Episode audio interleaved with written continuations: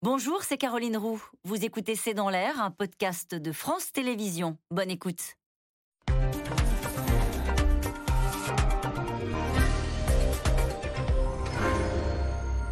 Bonsoir et soyez les bienvenus dans C'est dans l'air. Ne cassons pas le mobilier. Les députés conservateurs étaient tellement enthousiastes cette semaine à l'idée d'accueillir le nouveau Premier ministre Rishi Sunak que le président de la Chambre des députés a dû les rappeler à l'ordre. À vrai dire, le mobilier conservateur et même britannique est en piteux état.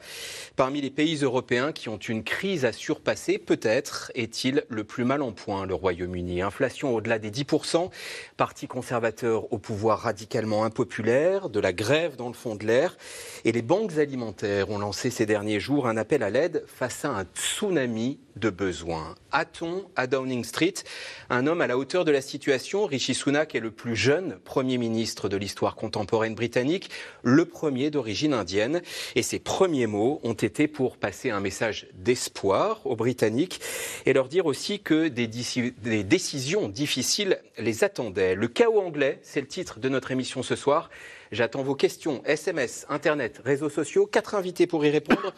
Anthony Bélanger, vous êtes éditorialiste, spécialiste des questions internationales sur France Inter. Anne-Elisabeth Moutet, éditorialiste au Daily Telegraph. Clémence Fourton, maîtresse de conférences en études anglophones à Sciences Po Lille. Et vous avez publié Royaume-Uni, un pays en crise au pluriel et avec un point d'interrogation. C'est aux éditions du Cavalier Bleu. Philippe Turle, journaliste britannique, chroniqueur international à France 24, et vous enseignez, c'est une bonne idée, le journalisme bilingue à l'Institut français de presse. Enfin, en duplex avec nous, Éric Albert, correspondant du Monde à Londres. Vous avez publié cette semaine un article intitulé Rishi Sunak, nouveau Premier ministre britannique qui devra faire face à de profondes difficultés économiques. Bonsoir à tous les cinq. Merci d'être avec nous. Et les dirigeants britanniques comme les autres, vivent au rythme de la guerre en Ukraine. Commençons par là, c'est l'actualité du jour. La Russie accuse Londres d'être derrière le sabotage des gazoducs Nord Stream 1 et 2 en septembre et avec l'Ukraine d'être responsable de l'attaque de drones qui a visé la flotte russe en Crimée ces dernières heures. Alors le démenti britannique, Anthony Bélanger, bah est arrivé vite. Est-ce qu'il peut y avoir un fond de vérité dans ces bah, accusations? C'est toujours, la même, c'est toujours pareil quand les Russes mentent, ils, ils mentent un peu, pas entièrement un peu. Et en l'occurrence, il est vrai que la Grande-Bretagne soutient euh, l'Ukraine comme aucun autre pays en Europe. D'ailleurs, je le rappelle, loin devant la France et les autres pays, même loin devant l'Allemagne tout, tout, de même pas loin devant les États-Unis, mais enfin, elle soutient vraiment l'Ukraine, notamment en termes de renseignement, mais aussi en disposition de matériel, mais aussi en formation de personnel. Donc il n'y a absolument rien à reprocher à, à, l'Ukraine là-dedans. Et c'est la partie, oui, les Britanniques ont peut-être été les, Ukrainiens, été les Ukrainiens à diriger leurs drones sur la base de Sébastopol, est probablement vrai. Maintenant, vous ajoutez, comme toujours c'est dans les procès de Moscou, vous ajoutez à quelques vrais coupables beaucoup d'innocents, et vous faites un package. Et c'est ce qui s'est passé avec le, avec le Nord Stream. On voit vraiment pour le coup, ça m'a presque fait rire, pour tout vous dire, euh, cette histoire de, la, marine britannique et pouf et pouf qui tire des petites torpilles dans Nord Stream 1 et 2. Soyons sérieux. On ajoute qu'Elisabeth Borne à Paris dit n'accorder aucun crédit aux accusations russes. Anne-Elisabeth Moutet, c'est quoi? C'est le message de bienvenue de Moscou au nouveau Premier ministre? D'une part, et d'autre part, la guerre en Ukraine va de plus en plus mal pour euh, Poutine et par conséquent, il ment. Et en général, il ment quand euh, ces mensonges ont toujours quelque chose de, de renverser le miroir de ce que lui-même fait. Ce sont les, ce sont les Russes qui ont introduit des drones que leur donnent, que leur vendent les Iraniens, euh, des drones Shahed qui ont euh, bombardé les différentes villes d'Ukraine. Et par conséquent, l'idée de dire ah mais vous savez, on ne peut pas nous reprocher des drones puisque de toute façon les Ukrainiens font ça. Euh, sur savoir quels sont les, objectifs en Crimée, ben, évidemment les, Ukrainiens connaissent suffisamment, ils n'ont pas besoin qu'on les guide. Que les Ukrainiens depuis 2014 aient été formés par un certain nombre de militaires, mais en particulier les Britanniques, ça c'est parfaitement vrai. En 2014, il y a eu l'invasion russe dans le Donbass. Euh, il y a eu une guerre qui a fait 14 000 morts entre 2014 et maintenant. L'armée ukrainienne était absolument euh, incapable de se défendre. Ses équipements dataient de l'équipe soviétique. Ils se sont dit, là, on a un vrai problème. Et il y a eu une espèce de, de mouvement extraordinaire pour se refondre entièrement, donc en huit ans, une armée qui est probablement maintenant la meilleure armée d'Europe, où on a instauré d'abord la conscription, ensuite on a instauré comme en Suisse ou en Israël des périodes de réserve. Les réservistes devaient tous passer des mois dans le Donbass pendant les combats qui n'ont jamais vraiment cessé, euh, de façon à savoir comment on se battait contre les Russes. Tout un système où on donne un maximum d'initiative aux soldats quand leurs officiers ne sont pas complètement sur le terrain. C'est une armée à la fois moderne, réactive et probablement la meilleure armée du monde pour faire une guerre conventionnelle. C'est extrêmement impressionnant de voir ça. Ils ont, chaque fois qu'on leur a donné des matériels, on disait, il leur faut tant. Ils savent s'en servir. C'est pas seulement ça, ils apprennent deux fois plus vite que ce qu'on pense. Que ce soit un avion, un système antimissile, etc. Et donc l'appui, l'appui britannique, Clémentine Fourton, pourquoi, euh, Clémence, pardon, Fourton, pourquoi cette, euh, ce soutien particulier britannique Anthony nous, nous disait à l'instant que c'est le pays européen qui, de loin, soutient le plus l'Ukraine? Alors, je, derrière les, tous les motifs euh, tout à fait louables de, de soutien à l'Ukraine, il faut juste simplement se rappeler que ça a été initié par Boris Johnson et que c'était aussi une manière pour lui de, de détourner un peu l'attention euh, de, des crises qui avaient lieu euh, au sein, au sein du pays. Voilà. Mais après, on met pas en question la réalité, je ne mets pas en question la réalité du soutien à l'Ukraine et pour des motifs tout à fait. Euh, tout à fait Mais il y avait cet aspect-là aussi. Exactement. Est-ce qu'il y a une unité nationale sur ce point, sur ce soutien massif à, à l'Ukraine, Philippe Turr Je pense que les Britanniques sont, pour ainsi dire, 100% derrière le soutien pour l'Ukraine. J'ai du mal à croire qu'il y a des Britanniques, peut-être qu'il y en a quelques-uns qui, qui, soutiennent la Russie, mais euh, il est vrai que le, soutien britannique a été parmi les premiers, parmi les plus forts euh, derrière les États-Unis.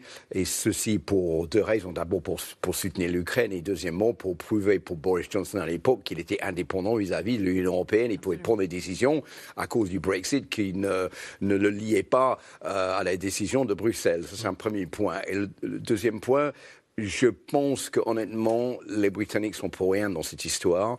C'est une façon de, par Vladimir Poutine de trouver une faille entre l'Union européenne et les Britanniques pour dire, bon voilà, là on peut peut-être euh, creuser l'écart entre les deux pour désunifier l'Union européenne entre ceux qui soutiennent, ceux qui ne soutiennent pas, parce que, comme on vient de dire, Vladimir Poutine est quand même assez désespéré dans cette guerre et il trouve d'autres façons de, de, ramener un peu euh, d'espoir de, son côté. Et donc diviser l'Union européenne, c'est l'une de ses, ses, ses, euh, les ses grands efforts et il aimerait bien y arriver euh, avant l'hiver pour pouvoir reprendre éventuellement de, la territoire en Ukraine. Eric Albert à Londres, ces accusations, comment, on les vit? Et je repose la question de, de l'unité nationale. Est-ce qu'il y a une unité, notamment euh, euh, conservateur euh, et gauche, là-dessus?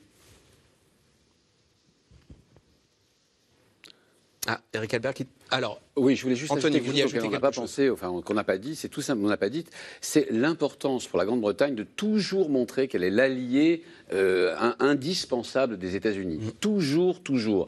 Les seconder, euh, même dans les, dans les pires décisions américaines, être après d'eux, être le premier en Europe qui, montrer l'interopérabilité des armées britanniques et des armées, des armées américaines. Et d'ailleurs, Joe Biden n'a pas dit autre chose quand il a accueilli euh, la, le, le prima ministra de, de, de Rishi Sunak en, en réitérant le fait, et notamment pensant à l'Ukraine, que la Grande-Bretagne était bien, bien, bel et bien l'allié précieux de, de, des États-Unis en Europe. Alors, le, le chaos britannique, venons-en avant, avant, le portrait de Rishi Sunak. Philippe Turl, je voudrais qu'on on, on dresse, au fond, euh, un panorama de la situation dans votre pays. Un exemple très concret, les taux d'intérêt euh, dans le domaine de l'immobilier, parce que ça raconte bien l'époque.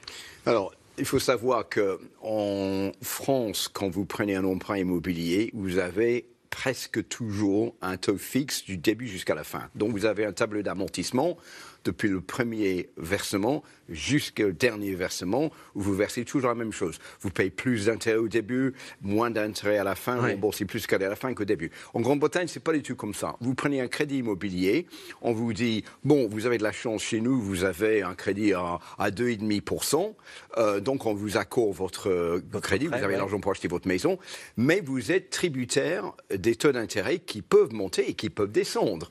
Mais en ce moment, ils ont plutôt tendance à monter, donc vous avez les Britanniques qui ont pris des crédits immobiliers à 2,5, et là, ils voient leur crédit exploser avec un taux de 5, 6, 7, 8%, et donc vous payez 1000 euros par mois de remboursement, là vous êtes presque face à 2000 euros de remboursement mmh. par mois, et donc les gens disent, je ne peux plus rembourser mon crédit immobilier, je serai soit obligé de prendre un locataire dans la maison pour m'aider à payer, ou de vendre ma maison, ou de ne, juste franchement de ne pas payer, mmh. et de, de, cumuler les dettes. Donc ça c'est un gros problème. Et même mes frères et sœurs qui ont pris des maisons euh, euh, avec ce système me disent, on vit dans, dans, dans cette peur mmh. toujours que les taux d'intérêt vont monter, et qu'est-ce qu'on va faire pour pouvoir payer les, remboursements et payer notre nourriture et payer nos, transports.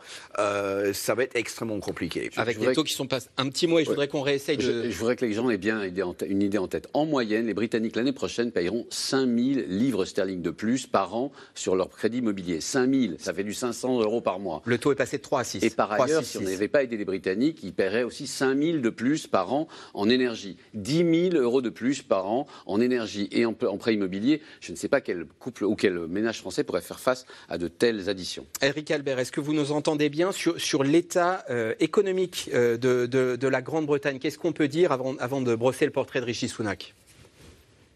Le Royaume-Uni est en crise économique et en crise politique. Double crise actuellement. La crise économique, elle n'est pas liée que à la situation britannique. C'est bien sûr la guerre en Ukraine, c'est bien sûr l'inflation euh, à travers toute l'Europe, mais c'est amplifié par un pays qui est stagnant depuis maintenant une quinzaine d'années.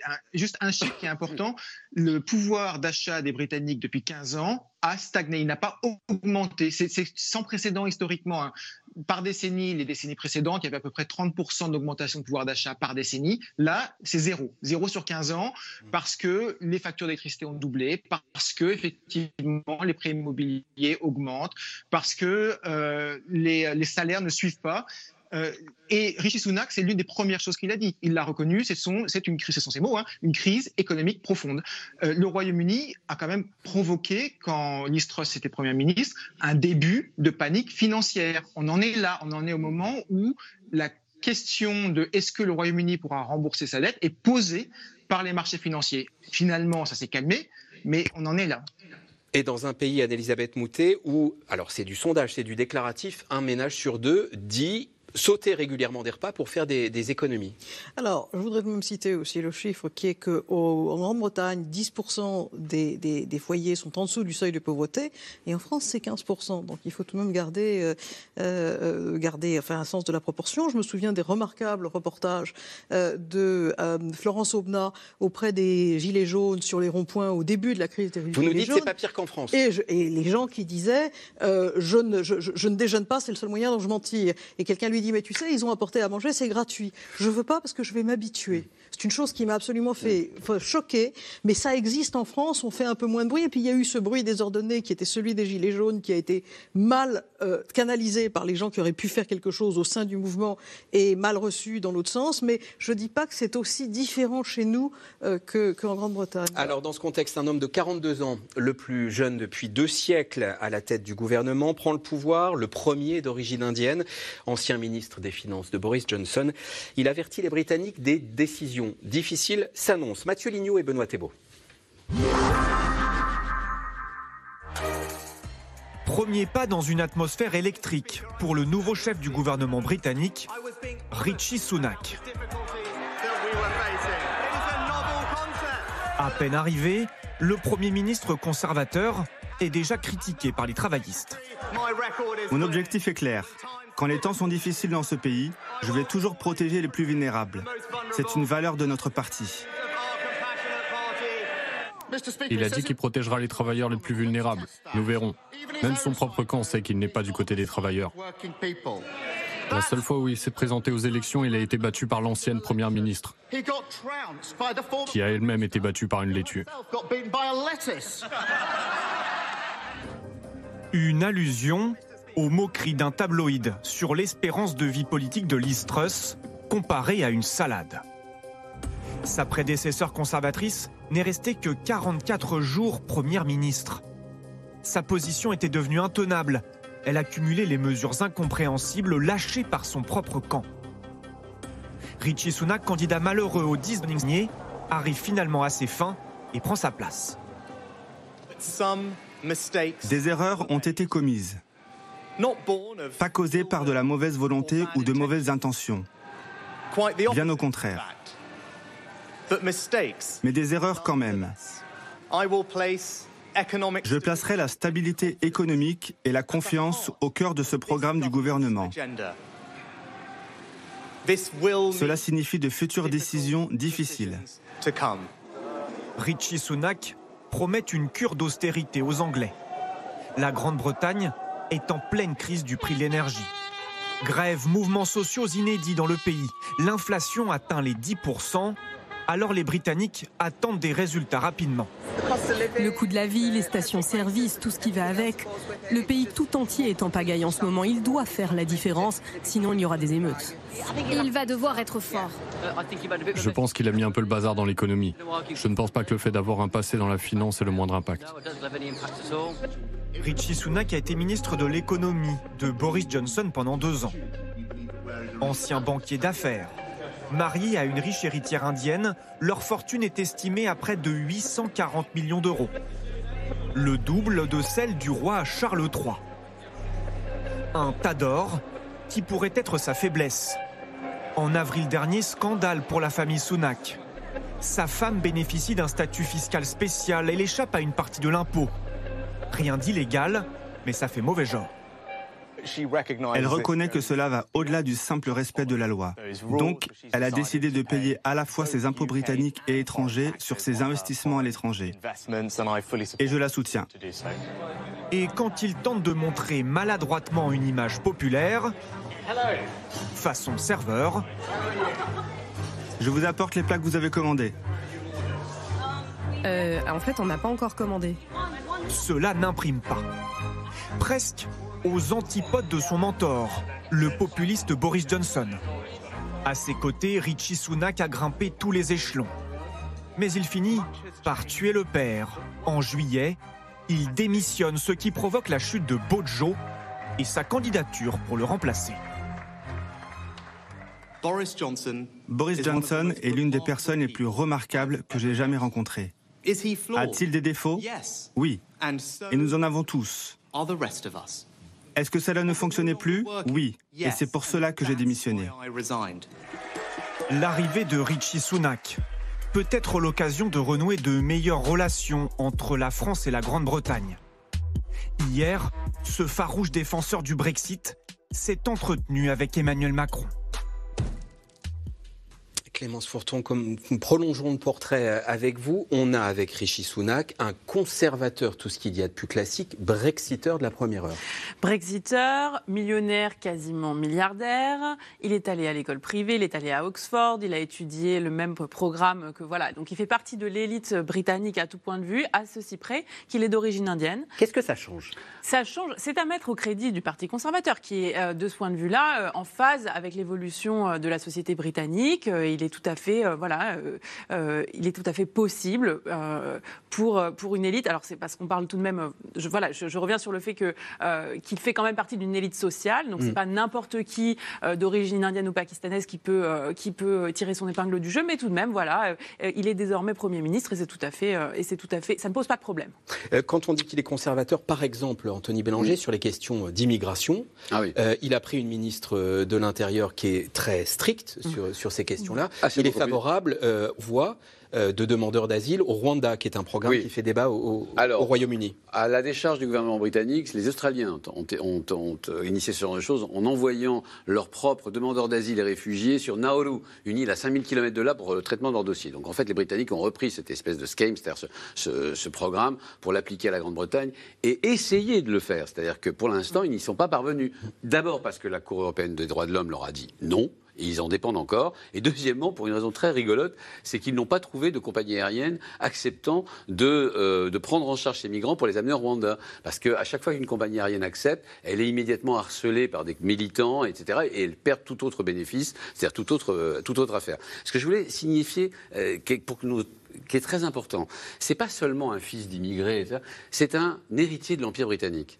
C'est-à-dire que ses parents ne sont pas indiens, ils sont indiens, immigrés par déplacés par l'Empire britannique en Afrique de l'Est, et ensuite réimportés d'une manière très admirable par, les Britanniques qui ont euh, accompagné l'indépendance de, l'Ouganda, en l'occurrence, et du Kenya, pour envoyer leur. Mais il y a dans, ces conservateurs britanniques un certain nombre de, dire, euh, de figures proéminentes qui sont issues d'une certaine manière, qui, sont redevables à l'Empire britannique, ou qui ont une, espèce d'idée de ce qu'était l'Empire britannique, même s'ils sont d'origine indienne. Je pense à Suella Braverman, mais je pense aussi à Nadim Zahari, à Zahawi, à Priti Patel, et puis même euh, Kwasi Kwarteng, vous savez, celui qu'on avait surnommé. Ouais, l'ancien ministre des Finances. Quasi, quasi, quasi, quasi, Camille Kwasi Kwarteng. Tellement son, son, règne a été, a été bref. Tout cela sont, comment dire, baignés, ont baigné dans l'idée que la Grande-Bretagne était plus grande qu'elle-même. Euh, Philippe Turle, on en vient. C'est vraiment une mauvaise manière de voir les choses parce qu'on dit, dit ça comme s'ils avaient été déplacés ils sont partis d'eux-mêmes. Je veux dire, il y avait une circulation qui était possible, il y avait des aspirations qui étaient possibles. Euh, et je voudrais, à un moment, on va parler de, des origines de Rishi Sunak, qui ne sont pas du tout celles d'un milliardaire. Il a épousé une milliardaire, la fille d'un milliardaire qui travaillait beaucoup aussi. Elle a, voilà, mais aujourd'hui, le constat est là. Mais effectivement, les origines ne le sont pas. On, des, on est, d'accord. Est-ce que c'est des origines extrêmes? Ses, ses, parents étaient pauvres, chacun dans un pays d'Afrique. Donc il y a la notion de mérite vu ah, du Parti conservateur. C'est une méritocratie. Pas, ses parents, son, mère, son père était un médecin salarié dans un dispensaire du NHS. Sa mère était pharmacienne. Euh, ils ont, il a travaillé dans la pharmacie. Il a fait la comptabilité de la pharmacie. Euh, les parents se sont, on dit, c'est saigné aux 80, c'est un peu classique. Ils avaient trois enfants. Les trois enfants, ils voulaient qu'ils fassent des très bonnes études. Ils leur ont payé des écoles privées. Donc il y a à la fois ce passé et ce présent. Et, Rishi Sunak, il a réussi à se sortir à Winchester, qui est une des écoles privées les plus chics et les plus intellectuelles d'Angleterre, euh, alors que c'est, il était, il, est, il, il, c'était pas en pension parce que son père venait le chercher le soir et l'amenait le matin et le ramenait le soir parce qu'ils n'avaient pas les moyens de payer en plus le prix de la pension. Et il a réussi dans cette école à être nommé responsable de classe et de toute l'école. C'est vraiment, euh, on voit quelqu'un qui, euh, qui, a des mérites personnels. On a le passé et le présent. Euh, Éric Albert à Londres, on le compare parfois avec Emmanuel Macron. Qu'en dites-vous? La différence, c'est que Emmanuel Macron, c'est vraiment l'incarnation de la haute fonction publique française, puisqu'il il a il est certes passé un tout petit peu par la banque Rothschild, mais l'essentiel de sa carrière était euh, dans les couloirs ministériels. Rishi Sunak, lui, il a vraiment fait carrière dans la finance jusqu'en 2015, et puis seulement depuis 2015, il est devenu député. Maintenant, effectivement, ce sont tous les deux des hommes de dossier, de droite, centre-droite. Euh, il y, a quelques parallèles, ils sont tous les deux jeunes. Euh, lui, il a 42 ans, il a été élu. C'est le Premier ministre, au passage, hein, le plus jeune depuis 200 ans au Royaume-Uni. Donc il y a quelques atomes crochus. Probable d'ailleurs qu'ils s'entendent assez bien. Leur première discussion au téléphone il y a deux jours ou hier euh, s'est très bien passé d'ailleurs sur le thème de, l'immigration, justement. On en vient à la question téléspectateur, Philippe Turle, celle d'Henri. Euh, les Britanniques, étant donné le patrimoine de Rishi Sunak, en tenant compte de son passé, les Britanniques vont-ils accepter qu'il leur demande des sacrifices? On a pu lire euh, ces dernières heures qu'il cherchait 50 milliards pour faire le budget. il y a un truc quand même qui, qui, est énorme de 40 milliards d'euros, il faut le remplir. Euh, ça, c'est un premier point. Donc, euh, il y a deux façons de le faire. Soit on monte les impôts, ou soit on réduit euh, le train de vie du gouvernement. Donc, aura des coupes dans les budgets dans certains domaines. Donc, on parle déjà du service de santé. Je pense qu'ils ne le feront pas parce que c'est quand même le service dont les gens tiennent le plus. Et ça serait très mal vu si on annonce que le, le financement de, du service de santé est quand même réduit. Donc, le marge de manœuvre de Rishi Sunak est extrêmement étroit. Alors, quand on écoute le discours qu'il a, qu'il a fait devant le 10 Downing Street euh, le jour de son inauguration, il a quand même fait comprendre que les jours durs allaient arriver. Mm. Et je pense que dans les médias, il va commencer à mettre en place une politique d'austérité qui viendra petit à petit, pas tout de suite, pour ne pas trop effrayer les gens, mais ce qu'il voudrait absolument, Rishi Sunak, c'est de gagner les élections dans deux ans. Donc il a deux ans devant lui pour et la, tâche est quand même énorme parce que le pays est complètement divisé. Lui, il a une manque de, euh, d'autorité vis-à-vis des gens en disant mais c'est pas Rishi Sunak qui est élu lors des élections dernières en 2019, c'est Boris Johnson. Donc il n'est pas légitime dans le rôle de Premier ministre. Il faut les élections générales pour donner la légitimité au Parlement britannique. Ça, aussi, c'est quelque chose, il va en souffrir. Et donc, euh, tous ces points, il faut qu'il euh, il faut qu'il regarde en face il faut qu'il mette en ordre le Parti conservateur qui est profondément divisé entre les pro-Rishi Sunak, les anti-Rishi Sunak, les pro-Boris Johnson et anti-Boris Johnson et autres, les pro- et anti-Brexit, pour que le parti soit en ordre de marche pour gagner les élections dans deux ans. Et je pense à partir de ce moment-là, il va commencer à présenter une politique beaucoup plus austère que le politique qu'on a aujourd'hui. Il a le temps de le faire, mais s'il commence tout de suite à le faire, là c'est carrément sûr que les conservateurs perdront les élections. Il peut, Clémence Fourton, à la fois rassurer les marchés euh, que l'Istrus a affolé et rassurer les Britanniques euh, dont, dont, la facture d'énergie a doublé. Oui, il est, il est, vraiment tiraillé entre différents, euh, entre différents objectifs, euh, différents impératifs économiques. rappelons aussi qu'il il, il, il, tient sa légitimité d'un retour, parce que la dernière fois que les conservateurs ont été élus, c'est donc en 2019 sur le programme que soutenait Boris Johnson et qui était un programme en fait plutôt de dépenses publiques, de réduction des inégalités régionales, leveling up, soutenir le Nord post-industriel. Voilà, donc donc c'est encore lui, il est là pour, assurer sa légitimité démocratique, puisqu'il n'a pas été élu, qu'il a simplement remplacé euh, Liz il dit je reviens à ce programme sur lequel on a été élu, qui est donc un, un programme de dépenses publiques. Pareil, soutenir l'économie, euh, aider les gens à payer leurs factures d'électricité, ça veut dire euh, augmenter la dépense publique et en même temps, il doit aménager euh, la chèvre, le chou, le loup, euh, euh, rassurer les marchés, donc c'est-à-dire mettre en place des mesures d'austérité. C'est impossible de faire les deux en même temps à moins d'augmenter les impôts euh, sur les, for les, les, fortunes les plus, les plus grandes, à, à, moins de mettre un impôt sur les super profits, euh, comme, comme le demandent les travaillistes, ce qui, à mon avis, il ne fera pas. Donc il y a fort à parier qu'il essaye de ménager euh, les différents impératifs sans mettre en œuvre, en tout cas effectivement pas avant la prochaine, euh, élection les prochaines élections législatives, une politique réellement euh, clairement identifiée dans un sens ou dans l'autre. En tout cas, il prend le temps avant d'avancer ses billes. 17 novembre, pas avant, il détaillera mmh. ses mesures. Oui. Ça devait être le 31, 31. octobre.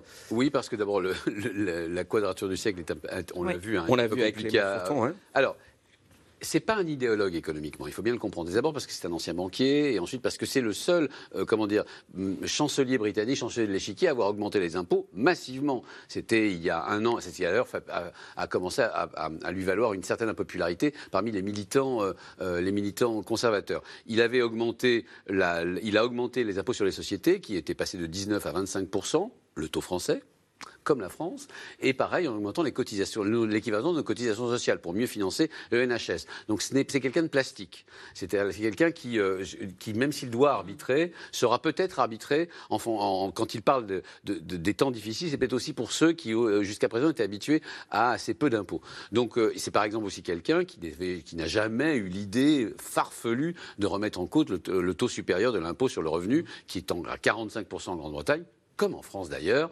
C'est-à-dire qu'en fait, la Grande-Bretagne, d'un point de vue fiscal, était sous Boris Johnson devenue une autre France, d'une certaine manière. Pas tout à fait tout de même. Je dis ça pour la, pour la, pour la plaisanterie. Mais euh, il y a chez lui, il peut parfaitement décider d'augmenter les impôts. Je pense qu'il n'y verrait pas d'inconvénient s'il faut, euh, s'il faut balancer le budget. Le retour de Boris Johnson, c'était inenvisageable. Il a tenté de l'accréditer. Anne-Elisabeth Moutet C'était, euh, la dernière fois qu'on en a parlé ici, j'ai dit qu'il y avait, euh, il y avait 40% de chances pour qu'il puisse revenir. Je ne croyais pas trop. Bon, vous vous gardiez 60% de chances pour qu'il ne revienne pas. Oui, je, le cas. Je, je, et il y a plusieurs choses. La première, c'est que la, la, les gens finissent par oublier des choses en politique, mais tout de même, les erreurs de Boris Johnson, non seulement euh, on s'en souvenait bien euh, quand il avait participé à des, à des, à des, euh, des pots plutôt que des fêtes, mais enfin, mais néanmoins, il avait brisé les règles du Covid qui étaient imposées à toute, à toute la nation. Mais d'autre part, il y a une enquête administrative là-dessus et qui peut se transformer en enquête judiciaire et elle n'est pas terminée. Les résultats doivent arriver dans quelques semaines. Donc, c'était vraiment quelque chose qui ne promettait que des ennuis. Cela dit, moi, je, alors, je... C'est un proche, on peut le dire, le définir Rishi Sunak comme un proche de Boris Johnson Rishi Sunak est un proche de Michael Gove, euh, le fameux ministre pour leveling up, c'est-à-dire pour euh, rééquilibrer, rééquilibrer les régions de, en, en, dépression économique. Euh, il l'a donc renommé au même poste dans le cabinet. Euh, donc c'est pas l'homme de Bojo, c'est ça C'est pas l'homme de Bojo, mais il y, a des, y a des, il, y a, il y a des canaux. Mais ce que je veux dire, c'est Bojo. Ce qui est très intéressant, c'est que Boris Johnson, quand le, il part en vacances, il se dit tout de même l'Istros, elle va durer quelques quelques mois, et puis boum, elle tombe. Il est obligé de rentrer mois, précipitamment. Il revient, il n'était pas obligé. Il revient, il prend l'avion. Il y a des dessins extrêmement rigolos qu'il montre encore en, en, en, en Bermuda, etc., avec un chapeau de soleil. Il arrive. Brusquement, les gens ne parlent plus que de Boris Johnson pour toutes les raisons qui font qu'on en a parlé ici, c'est-à-dire qu'il est plus rigolo que tout le monde. Mais Boris Johnson a un poids politique alors même qu'il ne déclare jamais qu'il va être, se lancer son truc dans l'arène et dire bon, vous voyez, je suis, moi aussi, je suis candidat. Il se rend bien compte qu'il réussit pas à avoir le nombre de députés euh, élevé qu'il fallait pour être dans le 100. deuxième tour, ouais. et, et, et, il se retire. Mais il a quelque part, il est mmh. arrivé et c'est le grand primate qui est rentré dans la jungle et il est là comme une espèce d'ombre bizarre. Il est probablement à Elbe et pas à Sainte-Hélène et il attend qu'il se passe des choses. Que dit le journaliste britannique du grand primate Je Boris pense Johnson que pour le moment, il ne reviendra pas. Non. Pour la simple raison qu'il est face à une enquête sur le Partygate et sur le fait qu'il a peut-être menti devant le Parlement britannique et malmené le Parlement britannique. Et donc, cette enquête doit sortir avant la fin de l'année. Ce n'est pas une comité qui s'appelle la comité des privilèges.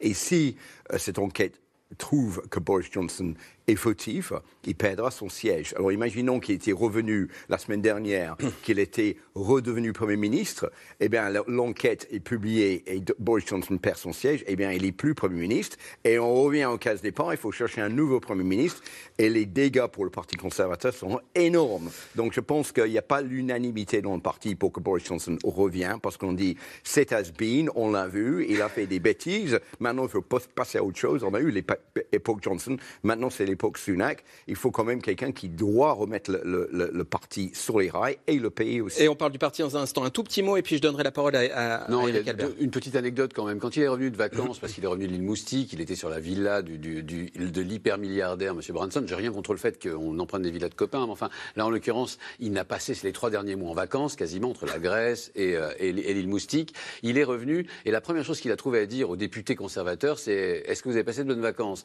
Eux qui avaient passé deux mois à s'arracher les cheveux dans leur, dans leur circonscription avec des, électeurs qui les insultaient, avec un Premier ministre qui passait à un autre Premier ministre qui voulait, s'il y avait, s'il y avait un bon moyen de rappeler tout ce dont Boris Johnson était capable du meilleur et du pire, eh bien c'était juste cette phrase suffisait. Eric Albert, euh, à cause des petits soucis de liaison qu'on a eu en début d'émission, on vous a pas entendu sur l'économie britannique. Euh, posons la question de cette, cette façon-là. Est-ce que dans le tableau britannique aujourd'hui, il y a une part conséquence du Brexit dans les difficultés économiques de la Grande-Bretagne? Oui, la réponse est oui, c'est absolument une certitude, mais ce n'est pas la seule raison. Donc la crise ukrainienne touche tout le monde, la crise d'inflation touche tout le monde, et le pays, le Royaume-Uni, a commencé à stagner depuis la crise de 2008. Ça fait maintenant 15 ans qu'on est à 1%, 1,2% de croissance en moyenne. Donc ça avait commencé avant le Brexit. Mais depuis le Brexit, les investissements sont en berne de toutes les entreprises, y compris les entreprises britanniques. Et depuis le Brexit, les échanges commerciaux avec le reste du monde et pas qu'avec l'Union européenne s'effritent. C'est pas une catastrophe, c'est pas un effondrement, mais c'est un effritement. Donc en plus des difficultés sérieuses que le monde entier, en tout cas l'Europe en particulier, euh, traverse actuellement, il y a euh, une euh, blessure auto-infligée que les Britanniques ont, ce qui est le Brexit, parce que ça a été extraordinairement compliqué. Je rajoute un, dernier euh, élément quand même sur le Brexit. Ça fait six ans que c'est un cirque pas possible au niveau politique et ça fait six ans que pas un gouvernement n'a le temps de faire la moindre réforme. Or, il y en a besoin dans le service de santé, pour les maisons de retraite, pour les, services publics se craquellent de partout et il n'y a pas de temps de, faire autre chose que de s'occuper des urgences, en, en l'occurrence le Brexit. Alors, au député conservateur Rishi Sunak a lancé cet avertissement il faut s'unir ou mourir. Cela fait 12 ans qu'ils sont au pouvoir, les conservateurs.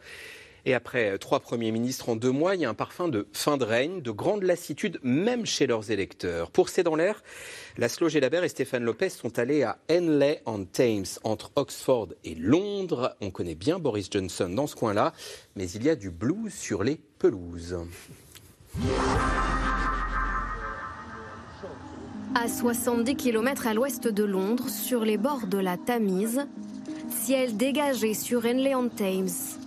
Et pourtant, pour ces militants conservateurs, les contrariétés s'accumulent. Trois premiers ministres en deux mois. Bon tir, Dani. Une valse qui commence à peser, alors ces retraités sont très sévères sur le très court mandat de Listrus. C'est de cette façon que Listrus est sorti? Oui, absolument. C'est comme ça que Listrus s'en va. Elle a passé un très mauvais marché à la base. Et ce budget où il fallait dépenser des milliards. En fait, si tu dois emprunter des milliards pour dépenser des milliards, ça n'a pas de sens. Des électeurs déçus par les échecs et les scandales de leurs élus, et en particulier par ceux de Boris Johnson, qu'ils ont pourtant élus par le passé ici. Bojo, un temps pressenti pour revenir, mauvaise idée selon eux.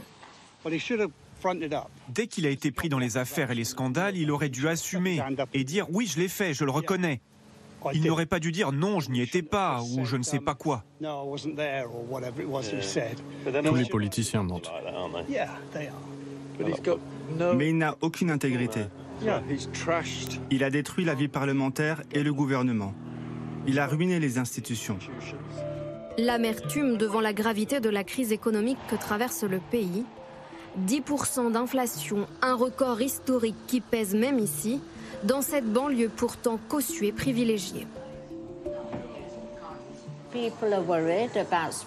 Les gens sont très inquiets de dépenser leur argent. Ils ne sortent plus faire du shopping et cela a des conséquences sur nos entreprises. On a une communauté très solidaire, des personnes qui s'engagent localement auprès des banques alimentaires, mais on ne pensait pas que la crise arriverait jusqu'à Henley, parce que c'est une ville très prospère. Et ce n'est pas la nomination de Rishi Sunak au poste de Premier ministre qui redonne de l'espoir à Lorraine. Ici, personne n'a oublié qu'il a précipité la chute de Boris Johnson. Beaucoup de membres du parti sont anti-Richie Sunak. Il a lâché le pays. Il n'aurait pas dû quitter le gouvernement quand il était ministre des Finances. Je pense qu'il n'a pas fait passer le pays en premier. Cette attitude, c'est la preuve qu'il privilégie sa carrière et ses propres ambitions. Un parti en crise et une démocratie britannique plus fatiguée que jamais. Plus un jour sans que dans la presse, l'opposition n'appelle à la tenue d'élections générales. Une idée qui n'enchante pas Jonathan Barter, lui qui a longtemps été militant conservateur. Je pense que c'est ridicule. Leur idée d'une élection générale pour ce pays est absurde. Ils parlent de stabilité, mais nous vont faire que rajouter de l'instabilité dans un contexte international très tendu. Et alors que la Grande-Bretagne vit une terrible crise. En 2019, le pays avait choisi très clairement le camp conservateur. 2019, date des dernières élections générales. Depuis, déjà deux changements de Premier ministre sans scrutin, c'est trop pour l'opposition travailliste. Il y a un nouveau conservateur au pouvoir. Mais comme toujours avec eux, c'est le parti d'abord, le pays ensuite. Hier, devant Downing Street, le Premier ministre a également avoué ce que tout le monde savait déjà. Les conservateurs ont mené l'économie à l'effondrement et maintenant quelqu'un doit payer pour tout le gâchis qu'ils ont causé. Pourquoi le nouveau Premier ministre ne laisse-t-il pas le peuple, les travailleurs s'exprimer et ne déclenche-t-il pas des élections générales Mais il n'y a pas que les travaillistes qui demandent des élections générales. Selon un récent sondage, 63% des Britanniques voudraient retourner aux urnes avant la fin de l'année. Clémence Fourton, un point qu'on n'a pas encore souligné quand Rishi Sunak dit qu'il y a eu des erreurs, c'est la politique massive de baisse d'impôts de l'Istrus qui a provoqué la panique financière. Avec cela, les conservateurs ont perdu, ce qui est un des arguments euh, forts pour eux. C'est la City qui les a obligés à partir. Oui, tout à fait. C'est euh, assez paradoxal hein, que ce soit le parti, euh, le parti des marchés, le parti parce que parmi les mesures du sérieux économique, absolument, et aussi parmi les mesures qu'elle a finalement conservées, les stress, il y avait la, le, la disparition d'une limite mise au bonus des banquiers. Donc voilà, c'est vraiment on est dans un, un, parti qui traditionnellement et encore effectivement soutient, la, soutient les marchés marchés financiers et, leur, et, et, ceux qui y travaillent. Effectivement, c'est donc paradoxal que ce soit parce qu'elle a déplu au marché qu'elle a, dû, qu'elle a dû quitter son poste. Mais pour moi, on peut aller plus loin. C'est plus que, que paradoxal. C'est assez inquiétant, en fait, je trouve. En tout cas, c'est questionnant le fait que euh, ce ne soit pas parce qu'elle n'a pas euh, tenu des promesses électorales auprès de ses électeurs qu'elle ait, qu'elle ait, qu'elle ait été forcée de démissionner, mais parce que, euh, parce que les marchés n'étaient pas contents. En, en, termes de démocratie, ça, c'est tout à fait. ça interroge. Et, et c'est pour ça que les appels à la tenue d'élections législatives. Alors, venant du Parti travailliste, à mon sens, c'est plutôt une manœuvre politique parce qu'ils sont bien devant dans les Ils sondages. sont 30 points devant dans les bien sondages. sûr, mais il y a cette, cet appel aux élections législatives. Elle, elle, il est légitime sur le plan démocratique. Anne-Elisabeth Moutet. Qu'est-ce qu'elle fait, Liz Truss, dans son, dans son petit mini-budget qui ne dure pas longtemps? Elle, elle fait du quoi qu'il en coûte. On a eu ça en France. On ne veut pas que l'économie s'effondre et donc on va jeter tout le fric qu'il faut.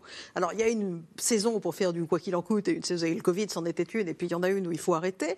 Mais je crois surtout que si elle a si elle s'est effondrée et si elle a été obligée de partir, c'est parce que quand on a commencé à la critiquer, euh, elle, a, elle, a, elle, a, essentiellement, elle, elle, s'est complètement repliée.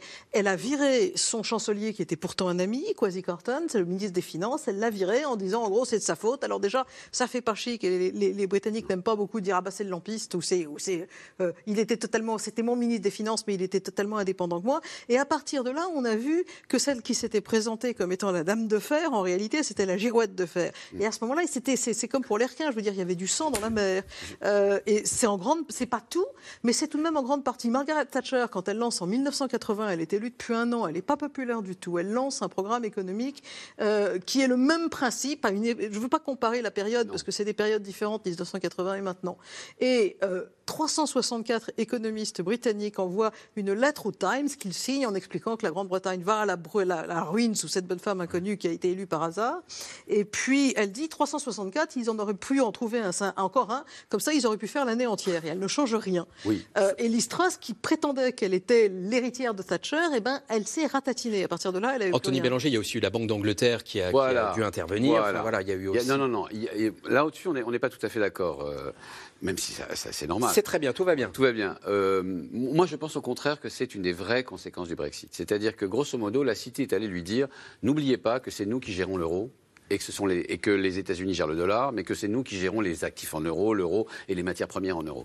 C'est-à-dire qu'à partir du moment où vous commencez à faire un budget disruptif qui inquiète l'Europe, et qui crée un avantage compétitif énorme vis-à-vis de l'Europe, et surtout en touchant, vous avez parlé tout à l'heure de la fameux, de, le fameux, des fameux bonus, les bonus, c'est l'Europe qui les a institués. Donc en les retirant d'une certaine manière, c'était une gifle à l'Europe. Et les, la City, je ne parle pas d'économie mondialisée, je ne parle pas de la finance mondialisée, je parle bien de les la plafonds sur les bonus. Euh, pardon? Les plafonds. les plafonds. sur les bonus, oui. Je parle bien de la, de, de la City de la Grande-Bretagne et de la Banque d'Angleterre qui sont allés voir l'Istrus et qui lui ont dit ça, non, vous ne mettez pas en péril notre notre, notre business model qui consiste grosso modo depuis 30 ans à ne pas être dans, le, dans, l'eurozone mais à gérer l'euro. C'est aussi simple que ça. Et d'ailleurs, la Grande-Bretagne lui a donné une semaine, pardon, la Banque d'Angleterre lui a donné une semaine. Elle a dépensé 65 milliards de, de livres sterling le lundi et lui a dit que ça se terminerait le vendredi. Le lundi suivant, elle était partie. Eric euh, Albert, euh, pour euh, continuer sur cet appel à des élections du côté des travaillistes, alors on voit bien le, côté tactique évidemment, puisqu'ils sont en tête dans les sondages, mais Catherine de, Côte d'Or nous dit, après tout le tohu-bohu qu'on décrit depuis le début de l'émission, est-ce qu'il n'est pas normal que la plupart des Britanniques veuillent des élections générales anticipées? Après tout, la dernière élection date de 2019 et il y a eu beaucoup de changements depuis. Il y a eu beaucoup de changements avec une liste qui a été au moins élue par les militants conservateurs et Rishi Sunak qui n'a même pas été élu par les militants conservateurs mais seulement par les députés. Il y a un problème de légitimité qui est évident et le Parti travailliste mais aussi euh, toute l'opposition, libéraux-démocrates, les indépendantistes euh, écossais appellent tous à des élections parce qu'ils savent que c'est le bon moment avec 30 points de retard. 30 points de retard euh, dans les sondages, c'est du jamais vu quand même pour les conservateurs. Même en 97, même quand Anthony Blair arrive au pouvoir, il n'a pas autant d'avance euh, sur les conservateurs. C'est vraiment un parti conservateur qui va avoir un mal fou à se redresser, même si bien sûr avec Rishi Sunak, ça, ça calme un petit peu les choses. Donc oui, il y a un appel assez généralisé à des élections parce que la légitimité démocratique de ce gouvernement laisse à désirer. Philippe Turr là-dessus, je voudrais entendre Philippe Oui, alors il y a quand même une super frustration de la part des Britanniques vis-à-vis de la politique. On a quand même eu une année où on a eu trois premiers ministres, on a eu deux monarques. Et une célèbre semaine début septembre, on a eu deux monarques et deux premiers ministres la même semaine. Donc c'est du jamais vu. Ça fait de l'actualité pour un journaliste britannique. Voilà. Donc euh, c'est le moment où jamais où on, doit parler de la Grande-Bretagne. Le, problème pour Rishi Sunak, c'est que la, la première fois, il était le favori des élus parlementaires qui voulaient qu'il soit Premier ministre, mais c'est Liz Truss qui était choisie par les membres du parti, à savoir le public qui, qui paye une souscription pour être membre du Parti conservateur, qui avait le dernier mot. Et donc, décalage entre les élus et les adhérents. Mes, contacts en Grande-Bretagne à qui j'ai quand même interrogé pour savoir pourquoi c'était pas Rishi Sunak qui était le favori parmi les députés qui n'étaient pas élus en septembre. Ils ont dit quand vous êtes face à un public et vous dites vous avez le choix entre une femme ou un monsieur d'origine indienne, lequel préférez-vous? Et le comte des Montazzi, ben, dans ce cas-là, on peut faire encore la femme par rapport à quelqu'un qui n'est pas du britannique. Non plus. Ben, en fait, c'est pas moi qui le dis. Hein. Donc, ça, c'est un premier point. Donc, on revient à Liz Truss, exit Liz Truss on se retrouve de nouveau dans une situation d'élection interne au Parti conservateur pour un nouveau Premier ministre. Le candidat de Boris Johnson n'a pas fonctionné et, il n'est pas candidat. Et Penny Mordaunt, qui était le concurrent de Rishi Sunak, n'a pas eu le nombre de parrainage nécessaire. Et donc, il est élu d'office par les députés conservateurs sans que le public qui est membre du parti ait leur mot à dire. Donc, encore une fois, c'est une question de légitimité de Rishi Sunak qui est là, sur sa tête en disant bah, il faut quand même les élections générales pour qu'il soit élu en bonne et due forme par le public général, pour le Parti conservateur, et pas juste par 0,01% de la population britannique qui, qui, a choisi le Premier ministre. Pour qu'on avance, Anne-Elisabeth Moutet, question très précise, réponse précise. Est-ce qu'au fond, il est l'homme de la dernière chance pour le Parti conservateur, Rishi Sunak?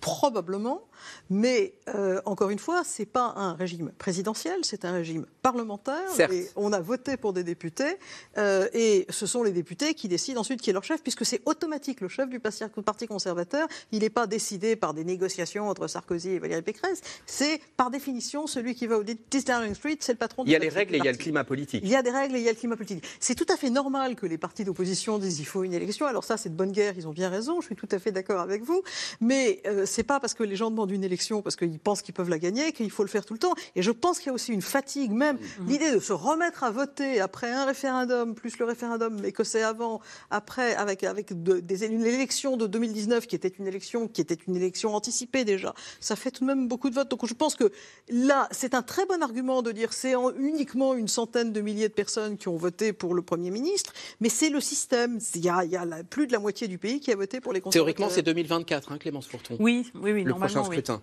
Début 2025. Et on peut, on peut, encore une fois, il y a les règles qu'on entend, il y a aussi le climat politique et les questions de légitimité euh, oui. dont, dont, on a parlé. On peut attendre 2024 avant de retourner voir les, les, les électeurs? Oui, c'est tout à fait possible. Enfin, c'est ce que prévoit la Constitution, mmh. euh, la Constitution britannique. La, la, question, ça va être est-ce qu'il va résister à la pression En fait, est-ce que le gouvernement euh, actuel va résister aux, aux appels de l'opposition à organiser des élections anticipées ou non?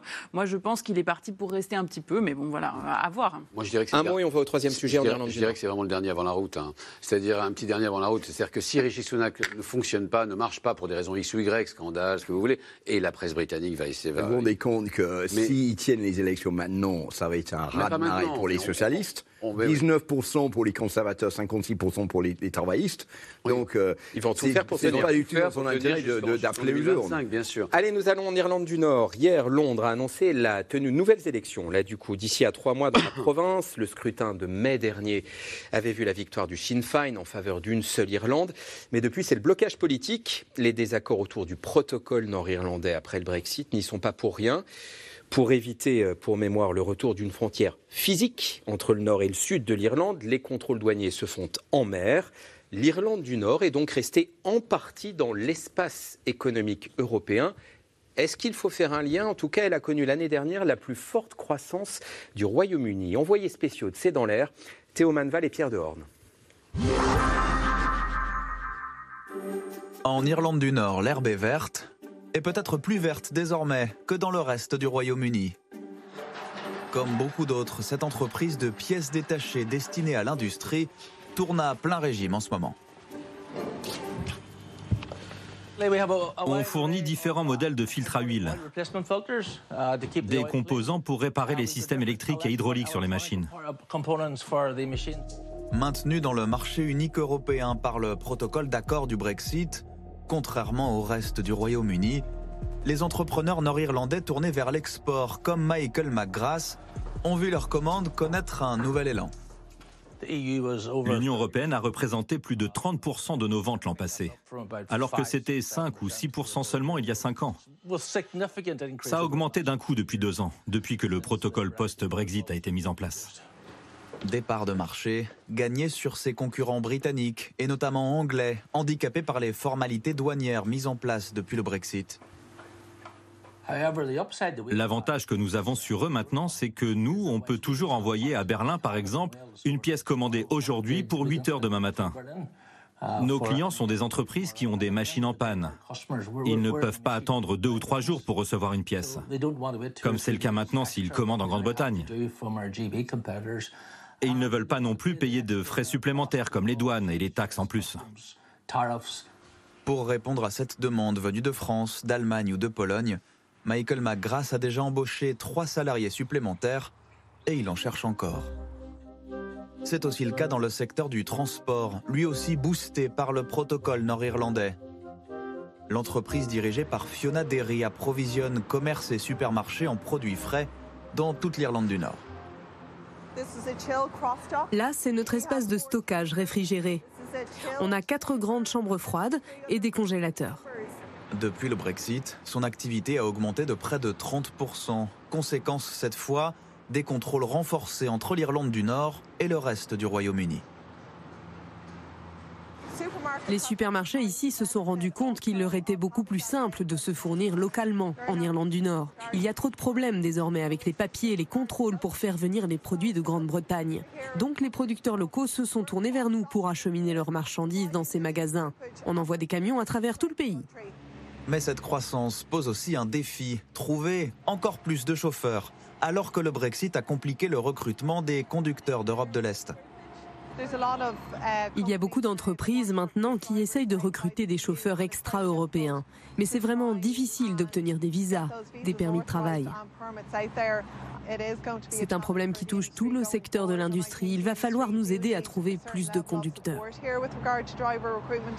Un problème de riches, diront certains, car le protocole nord-irlandais ne fait pas que des heureux. Cette enseigne de jardinage est gérée depuis trois générations par la famille de Robin Mercer. Ici, vous avez des cyclamènes d'un producteur local. Des chrysanthèmes qui poussent aussi dans le coin. Mais dans les rayons, des emplacements vides. Car Robin se fournit aussi chez des grossistes anglais. Et depuis le Brexit, c'est un casse-tête administratif. Chaque carton qui arrive ici doit maintenant avoir reçu un code, un formulaire de contrôle rempli, avec le détail de tout ce qu'il y a dedans. C'est un cauchemar total. Quand on cherche de nouveaux fournisseurs en Grande-Bretagne, maintenant ils refusent. Trop de paperasse. Lui qui avait voté pour le Brexit se retrouve finalement dans la situation inverse de celle qu'il avait imaginée, maintenu dans le marché européen, mais coupé économiquement du reste de son propre pays. Ils essaient de nous séparer de la Grande-Bretagne. Et ce n'est pas ce qu'on voulait. Pourquoi est-ce qu'on ne peut pas avoir nos roses d'Angleterre, nos pommes de terre d'Écosse?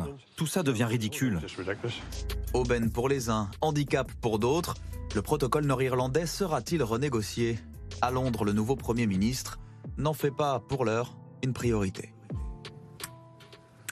Clémence Fourton, au fond, est-ce que la plus grande peur des unionistes, ceux qui sont pour euh, l'union entre Londres et l'Irlande du Nord, n'est pas en train de, se réaliser là avec ce qu'on voit dans ce reportage? Tout à fait. Je trouve ce, reportage tout à fait, euh, tout à fait remarquable.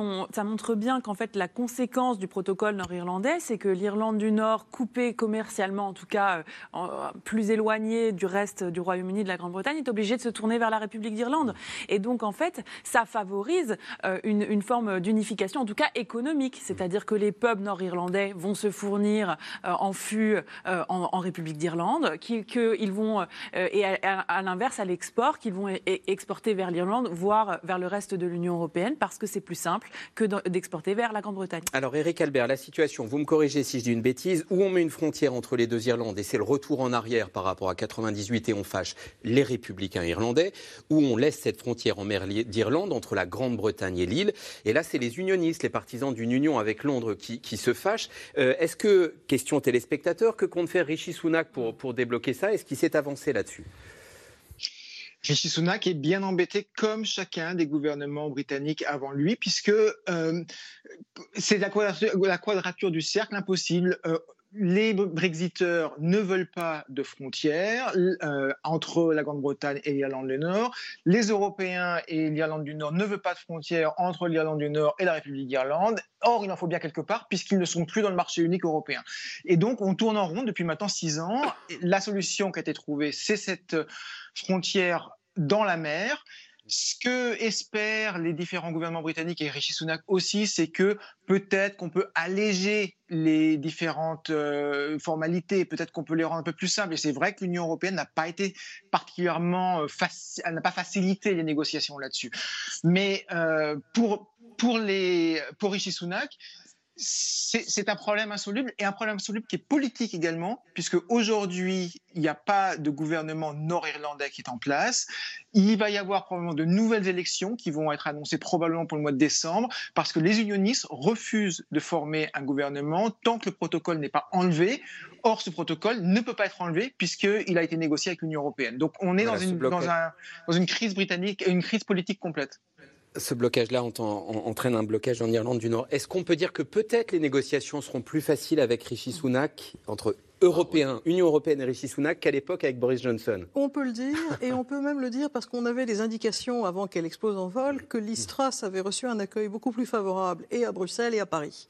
Euh, et essentiellement, c'est, il n'était pas Boris Johnson pour les c'était déjà un, énorme avantage. Et il y avait le fait que euh, l'Istras, elle avait la réputation d'être une bonne élève appliquée et que donc on pouvait travailler, on pouvait travailler avec elle raisonnablement. Maintenant, là, on l'a vu totalement terminé en, en, vrille, mais elle avait passé 10 ans dans des cabinets euh, gouvernementaux où elle, avait fait son boulot. Donc, euh, déjà, il y avait des signes, on en entendait parler, on les entendait à Bruxelles et à Paris. Et là, je pense que Rishi Sunak et Emmanuel Macron, ils, ont beaucoup de points en commun.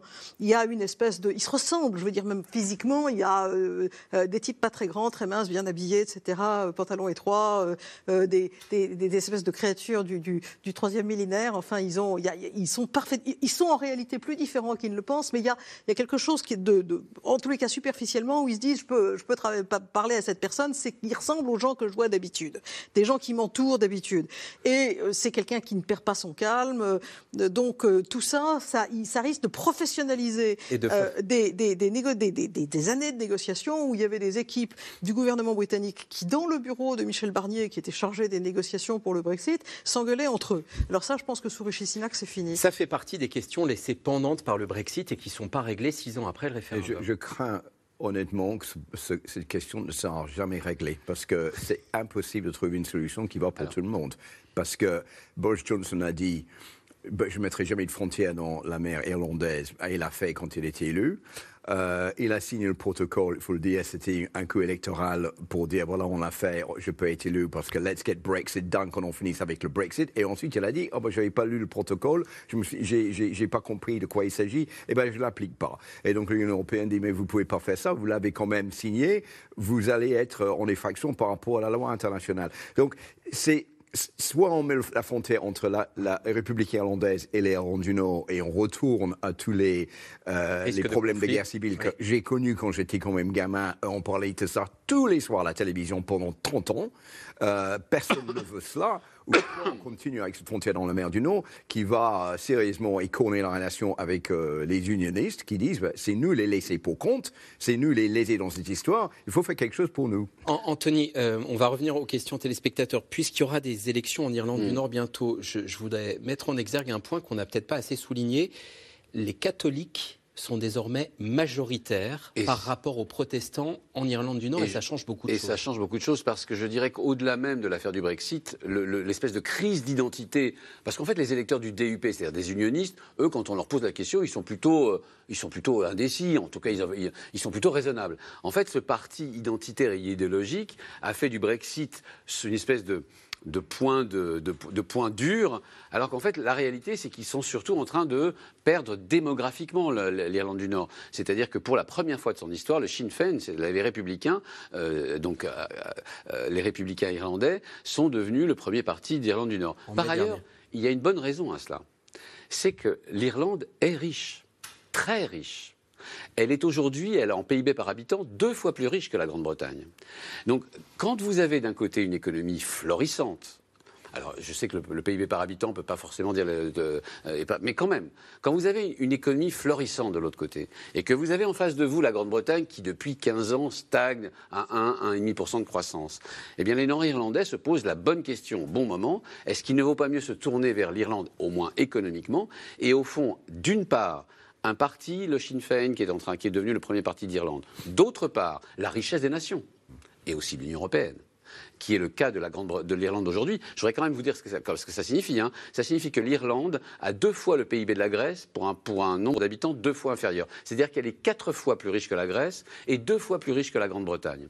Ça fait une vraie différence en termes d'avenir et d'avenir des nations. Clémence Fourton, et puis on va aux, questions téléspectateurs sur, sur, euh, sur l'Irlande du Nord. Oui, il y a plusieurs facteurs. Donc il y a cette question économique dont on a parlé, il y a le fait que Sinn Féin a, été en tête aux dernières élections, il y a aussi une, question de génération en fait. Euh, c'est-à-dire que euh, la, nouvelle génération, donc déjà il y a plus de catholiques maintenant que de protestants dans la population, on l'a vu avec le recensement de l'année dernière, mais aussi la jeune génération va un peu au-delà de ces questions d'opposition communautaire entre catholiques, protestants, unionistes, républicains et sont, sont plus pragmatique aussi, c'est-à-dire. Mais au point qu'une union est envisageable. Et voilà, et donc on est à un stade où effectivement l'union de la réunification de l'Irlande n'a jamais été aussi possible qu'elle l'est maintenant, et ça c'est une conséquence directe du Brexit. Vos questions à vous, nous y revenons.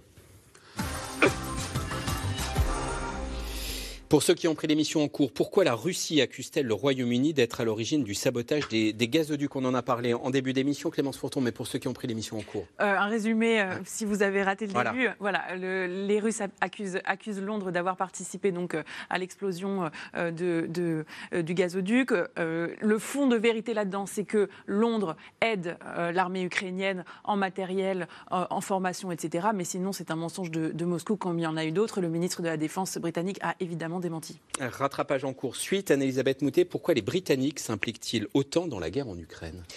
Pour plusieurs raisons, y compris les raisons que les Britanniques se souviennent de Churchill euh, menant l'Angleterre seul contre tout le continent euh, européen où il y avait des nazis. Ils savent reconnaître l'agresseur et l'agressé. Donc il y a vraiment il y a, il y a, des raisons idéalistes. Et puis euh, il y a aussi le fait que quand l'Ukraine a été attaquée en 2014 par la Russie, les, Russes ont fait des progrès et leurs alliés locaux ont fait des progrès dans le Donbass parce que l'armée ukrainienne était relativement inefficace, qu'elle avait des matériels soviétiques et qu'ils se sont fait avoir et qui se sont dit plus jamais ça et qu'ils ont, à marche forcée, recréé entièrement avec beaucoup d'aides britanniques, notamment. Ils ont recréé une armée, ils ont acheté des armes différentes, ils en ont construit eux-mêmes. Et donc, c'est devenu. Euh, il y, a des liens et des, et des, et des stratégies. Et des, enfin, quand on est allé à l'école de guerre, et eh ben, on pense un petit peu comme l'école de guerre. Eric euh, Albert, comment expliquer la fulgurance de l'ascension politique de Rishi Sunak? Est-ce que c'est une ascension fulgurante, d'ailleurs? Oui. Alors fulgurante, oui, puisqu'il est devenu député en 2015 seulement, chancelier d'échiquier euh, à partir de 2021, de 2020 même. Euh, ça a été extrêmement rapide. Pourquoi? Parce qu'il est, vous savez, quand l'Institut de sondage demande que pensez-vous de Risunak, en un mot, les deux mots qui arrivent, c'est il est riche et compétent. Il est bon. Il est bon, il sait gérer ses dossiers. Il a été bon pendant la pandémie en particulier en euh, sachant créer un, du chômage partiel pour tous en quelques semaines alors que ça n'existait pas. Il a suggéré ces crises-là. Donc il est plutôt bon face à la crise euh, maintenant et, et, il sait bien parler. la question c'est est-ce qu'il sait avoir le charisme suffisant pour remporter les élections. Vu l'état des sondages actuellement, ça va être compliqué. Est-ce que sa fortune, question suivante, Anthony Bélanger, peut être un handicap pour son mandat de Premier ministre? Anne-Elisabeth Moutet nous a dit que la fortune, elle, est arrivée au fil de la vie. Mm. Est-ce que ça peut être un handicap? Ça n'est jamais vraiment un problème en Grande-Bretagne. C'est-à-dire, c'est vraiment, c'est pas du tout, ils voient pas du tout les problèmes de, revenus ou de fortune. Enfin, c'est pas de revenus là, c'est une fortune. C'est-à-dire des revenus, de revenus, de revenus. Mais euh, c'est ça, c'est ça être riche. Mais euh, mais ça ne pose pas du tout le même problème qu'en France. Euh, d'abord parce que figurez-vous que il a fait, enfin elle, c'est elle l'héritière. Lui, mm. euh, c'est elle qui a fait une mésalliance. Elle s'est mariée. Comme elle, son épouse. Elle, son épouse, qui s'est mariée comme si avec ce type avec un sac à dos qu'on a vu d'ailleurs danser à Ibiza il y a quelques années. Euh, et il fallait faire. elle a fait ce pari-là, alors qu'elle était déjà elle multimillionnaire. Euh, donc c'est jamais un problème pour les Britanniques. C'est plutôt même un avantage pour eux. Ça signifie qu'une vie s'est passée avant d'entrer en politique et qu'ils n'ont pas vraiment besoin de la politique pour continuer à vivre. Je vois une petite moue de désaccord. Oui, non, moi je, je, nuancerai un peu, c'est-à-dire que la, la situation, la situation économique et sociale elle est quand même dramatique. et donc, euh, voilà, du point de vue, euh, euh, quand vous n'arrivez pas à payer vos factures d'électricité, de voir ce Premier ministre millionnaire, bien sûr que ça, ça fait un sentiment d'abandon. De, de, et à l'inverse, de son point de vue, je pense qu'il est, il est déconnecté des réalités sociales et économiques du pays actuellement. Enfin, il, est, il, vit, dans, il vit dans un monde où les questions de, fin du mois, comme disaient les, Gilets jaunes, ne, se posent pas. Juste simplement, ça peut lui porter préjudice. Le, le, premier question au Premier ministre mercredi dernier euh, de Rishi Sunak face à Keir Starmer, qui est parti travailliste.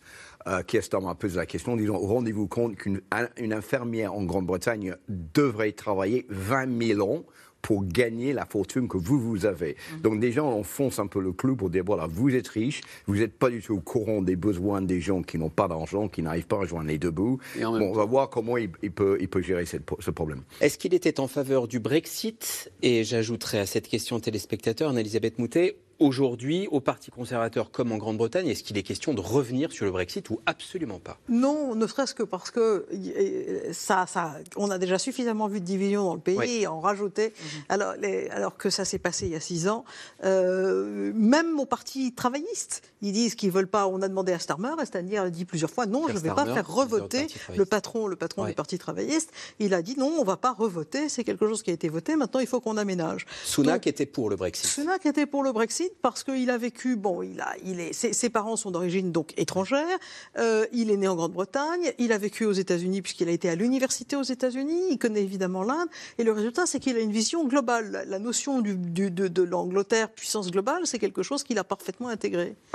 Il a parlé de décisions difficiles à prendre. Quelles sont-elles? Clémence Fourton euh, Décision difficile, c'est un nom de code pour euh, mesures d'austérité, donc euh, réduction de la dépense publique, ça veut dire gel du point d'indice des fonctionnaires, enfin l'équivalent l'équivalent britannique, baisse des budgets des, services publics, notamment des collectivités locales. Et ça, ça a un impact aussi sur la vie associative. Et ça, ça a des effets, des doubles effets négatifs, c'est-à-dire que par exemple, on parlait tout à l'heure des banques alimentaires, elles sont en partie financées par des, des subventions publiques.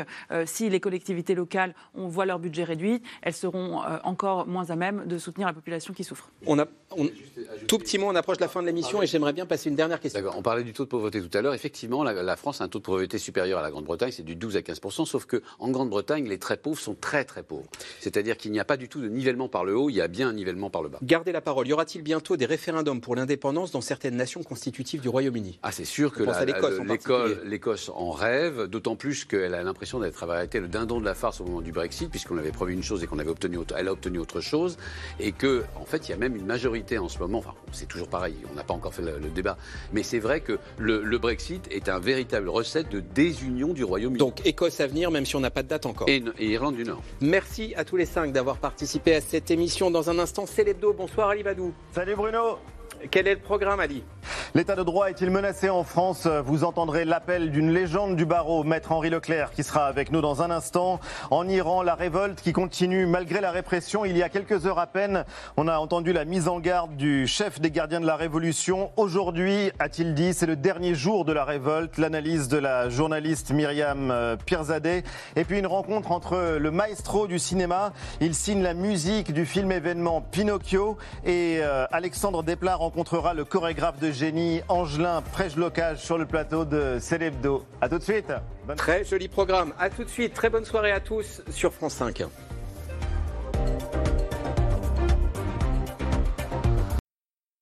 C'était C'est dans l'air, un podcast de France Télévisions. Alors s'il vous a plu, n'hésitez pas à vous abonner. Vous pouvez également retrouver les replays de C'est dans l'air en vidéo sur France.tv.